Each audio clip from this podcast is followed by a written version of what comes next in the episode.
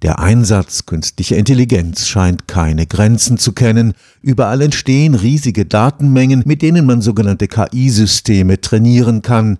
Dadurch werden ganz neue Dienstleistungen und Produkte möglich.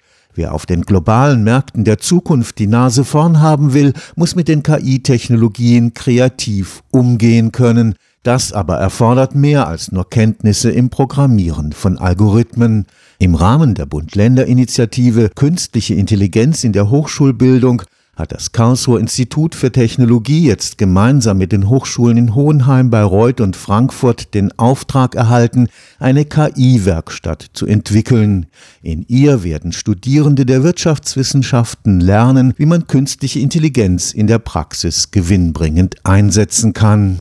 Der Wirtschaftsinformatiker Professor Alexander Mädje ist sich sicher, die Mehrzahl der Unternehmen hierzulande tut sich schwer, die enormen wirtschaftlichen Chancen der neuen Algorithmen zu erkennen. Alle reden über KI, aber wenn man dann wirklich fragt, was macht er denn jetzt ganz wirklich und vor allem, was ist produktiv im Einsatz, dann gibt es manchmal Überraschungen.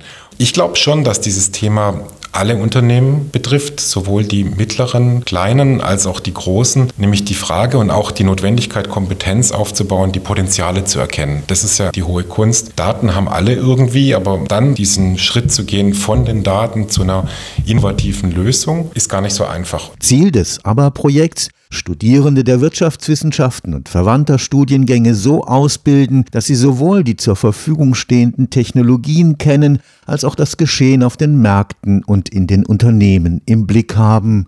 Eine am KIT entwickelte KI-Werkstatt soll das möglich machen. Das kann man sich jetzt nicht so vorstellen wie eine echte Werkstatt, wo gehobelt wird und genagelt, sondern das ist natürlich eine softwarebasierte Werkstatt, wobei wir eigentlich da schon einen Schritt weitergehen wollen und neue Formen des hybriden Lernens ausprobieren wollen. Also zum Beispiel mit Augmented und Mixed Reality zu sagen, man kann sich in diese Modelle reindenken, man bekommt tiefere Einblicke und arbeitet mit den Daten, mit den Modellen und dann auch mit der Fragestellung, wie bringe ich die zum Benutzer. Also die Idee ist hier, dass man nicht allein vor seinem Rechner daheim sitzt, sondern dass man eben gemeinsam in Gruppen interdisziplinär diese Fragestellung bearbeitet, an realen Daten die Herausforderungen auch kennenlernt, was es zum Beispiel bedeutet, Daten in eine Form zu bringen, dass sie dann wirklich vernünftig verarbeitbar sind, die Modelle zu interpretieren und dann auch zu überlegen, wie bringen wir die Modelle zum Beispiel in betriebliche Abläufe oder in irgendwelche neuen Geschäftsmodelle. Die enge Vernetzung mit Unternehmen ermöglicht realistische Aufgabenstellungen. Wir machen jetzt im kommenden Semester mit Bosch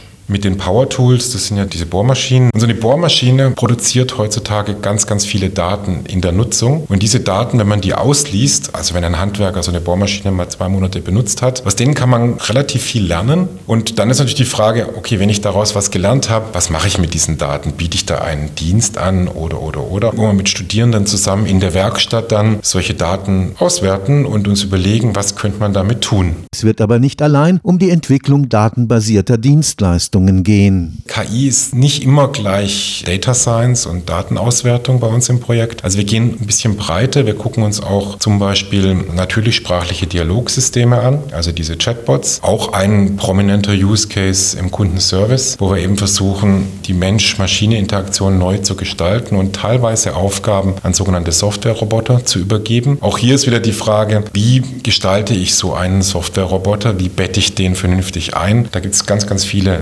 Designvarianten. Und da geht es dann eben nicht um Algorithmen im Sinne von Datenauswertung, sondern eben Algorithmen zur Sprachverarbeitung. Da ist eben die hohe Kunst, die zu trainieren und die dann auch vernünftig domänenspezifisch einzubetten, weil je nach Chatbot und Kontext brauche ich eben unterschiedliche Trainingsdaten. Und hier wieder diese Herausforderung, den Kontext zu verstehen, die Daten zu identifizieren, die Daten in ein Modell zu bringen und das Modell dann zu Menschen zu bringen. Die Studierenden werden auch mit den Datenschutzproblemen von Big Data und künstlicher Intelligenz vertraut gemacht. Auch die ethische Dimension spielt eine sehr große Rolle. Wir haben alle ausreichend davon gehört, dass KI-Systeme, wenn sie mit den falschen Daten gefüttert werden, einen Bias produzieren, dass sie diskriminierend sind. Und auch hier geht es wieder eben darum, nicht nur technisch das Problem zu verstehen, sondern auch ein bisschen zu reflektieren. Was will ich eigentlich? Was passt zu den Werten eines Unternehmens? Wie weit geht man? Was will man auch nicht? Und genau hier sind auch Skills gefragt, die dann diese Trade-offs, diese Pros und Cons abwägen. Und da gibt es sicherlich noch einiges zu tun. Es gibt mittlerweile einiges an